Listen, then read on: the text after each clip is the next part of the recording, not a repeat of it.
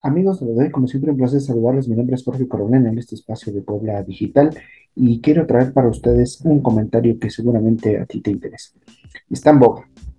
Hoy, eh, una de las notas que más llama la atención es que Elon Musk está eh, retractándose de la compra de Twitter, algo que ya estaba prácticamente muy cercano y que se había hecho bastante trabajo en ese sentido. Hoy parece quitarse para atrás, pero no se trata solo de que él haya decidido no comprarlo, no cerrar la compra, mejor dicho. Tiene impacto y esto es que las, eh, las, eh, las acciones de la, de, la, de la, empresa, de Twitter, han caído fuertemente. Ahora, el reto no está nada más en, pues ya dijo que no, generó toda una revolución, dijo que iba a hacer cambios y ya no hay más, no compró y todo se cayó. O sea, no solo vino, hizo un relajo en términos muy coloquiales y se va.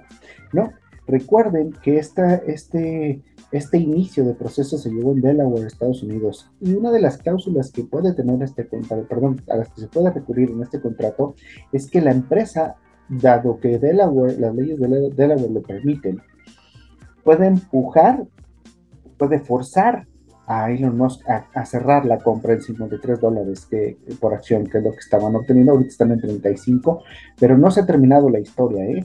Eh, Twitter puede forzar a través de, ir, Twitter puede ir a la parte legal a, buscar la revisión del juez y el juez a la vez puede forzar Elon Musk a cerrar la compra si así lo considera. Por otro lado, más allá de forzar o no, no es el último, no es el último eslabón, es decir, hay varios, varias eh, cartas que jugar y seguramente tendremos más noticias sobre esto.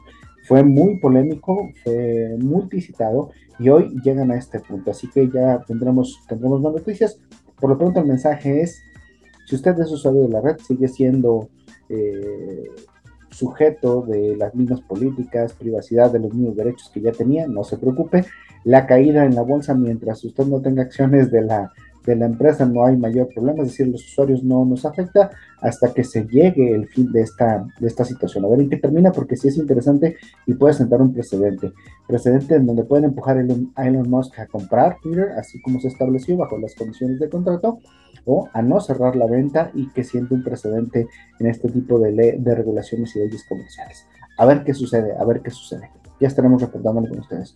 Pues hasta aquí lo que tenemos en lo de hoy. Pásala muy bien y nos escuchamos la próxima.